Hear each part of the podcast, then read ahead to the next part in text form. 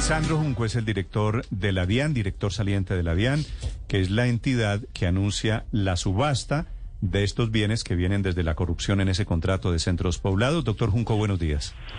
Hola Néstor, muy buenos días para usted y para toda la audiencia de Blue Radio. ¿Qué van a subastar? Y especialmente la pregunta es, ¿cuánta plata se puede recuperar de ese robo de centros poblados vía subasta, doctor Junco? Bueno, la historia es la siguiente. Nosotros apenas recibimos la alerta del MINTIC que iba a caducar el contrato con centros poblados. Prendimos todas las alarmas en todos los puertos del país y aeropuertos y logramos en el puerto de Buenaventura, en el puerto de Cartagena y el aeropuerto de Bogotá detectar una mercancía que estaba ingresando y obviamente iniciamos un proceso administrativo aduanero generando que ya quedara a, favor de la nación. El día de ayer y el día de hoy estamos rematando esos productos a través de la página eh, elmartillo.com.co y son productos que yo les pido disculpas, yo no soy experto en el tema, pero son baterías de litio, paneles solares, kits satelitales y UPS que por el debido proceso nosotros hicimos un peritaje y en este primer remate que vamos a hacer, eh, la suma que nos dio en el peritaje es que a partir de 9 mil millones de pesos se deben rematar estos productos. Sí. Doctor Junco, ¿han aparecido empresas interesadas en adquirirlos? Sé que apenas empieza el proceso, pero, pero sí hay posibilidades de vender estos elementos.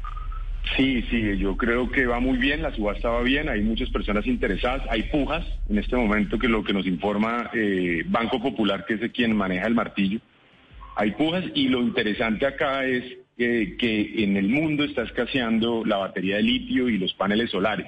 Entonces ha habido mucho interés por esos dos productos. Los kits satelitales hay muchas preguntas que nos han realizado y hemos respondido a partir de los peritajes que se han hecho. Doctor Junco, ¿y hay otras mercancías que, por ejemplo, no han sido nacionalizadas y puede haber sospechas que también eh, eh, eh, son o pertenecieron a centros poblados y que también al no haber una declaración pueda declararse abandonada, como usted dice, y hacer un nuevo remate?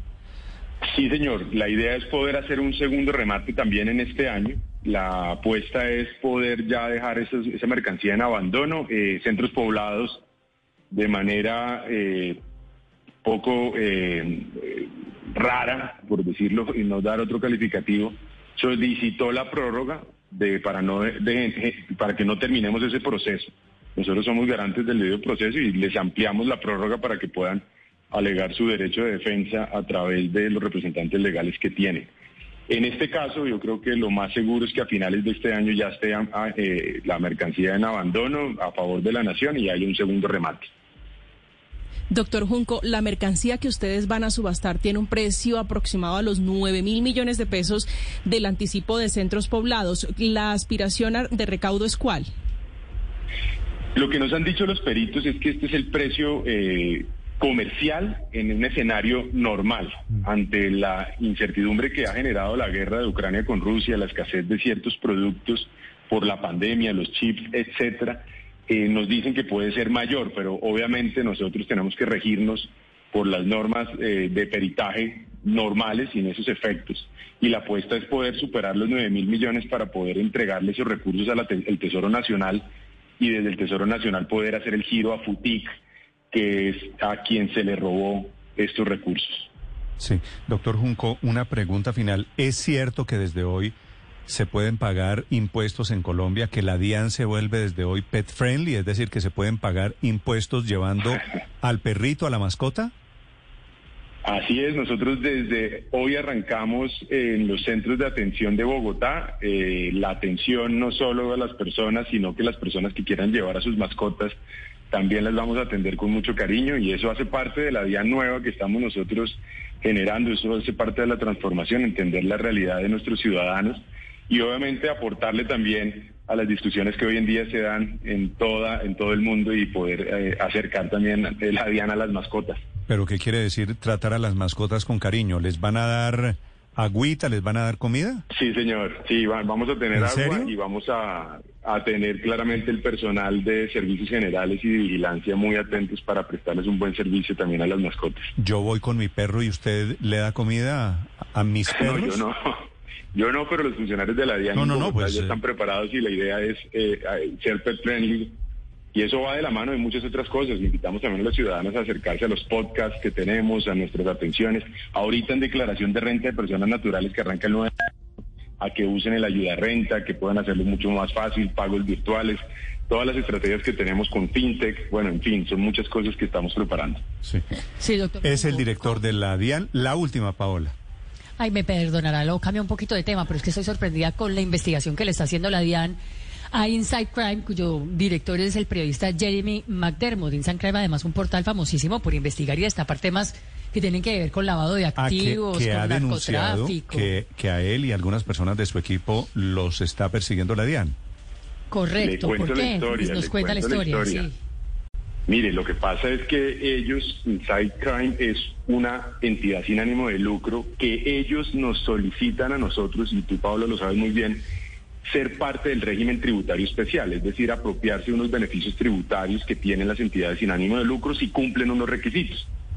La DIAN no va a fiscalizarlo, la DIAN lo que va a hacer es la visita a partir de la solicitud que nos hace Insight de régimen tributario especial.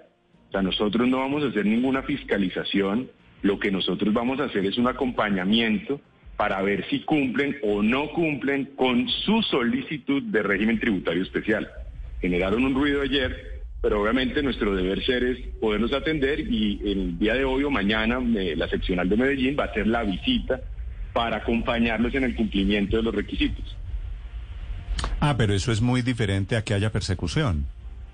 Y eso es mucho lo que pasa en redes, Néstor. A nosotros nos atacan y nos dicen que nosotros fiscalizamos, eh, pe- porque sí, ¿no? Nosotros actuamos de conforme a la ley. Y en este caso, si ellos quieren apropiarse de unos beneficios, lo que vamos a hacer es un acompañamiento. No es, Sí. no es una inspección tributaria, una inspección contable, es un acompañamiento. ¿Y cómo se gana uno esa lotería, doctor Junco? Ese acompañamiento de la DIAN. Acuérdense que desde el año 2016 el gobierno anterior estableció que no todas las entidades sin ánimo de lucro hacen parte del régimen tributario especial, se les dieron unas condiciones. Nosotros lo que vamos a, revisar esas condiciones, punto, nada más. Y eso lo hacemos con la mayoría de entidades sin ánimo de lucro. Eso hace a partir de un perfilamiento de riesgos y clasificación. Si yo voy a renovar y ya hice una visita, pues no va a la DIAN. Pero si soy nuevo y quiero eh, entrar con los beneficios del régimen tributario especial, con las tarifas, poder dar los certificados de donación, etcétera, etcétera, pues nosotros hacemos es un acompañamiento. Ah, pero entonces, doctor Junco, lo que hay es que ellos pidieron un tratamiento tributario especial y ustedes van a hacer una inspección para confirmar las condiciones de esos beneficios que ellos van a recibir.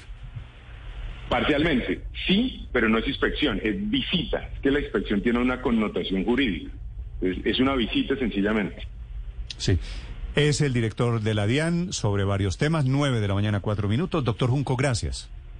A ustedes, muchas gracias. Feliz mañana.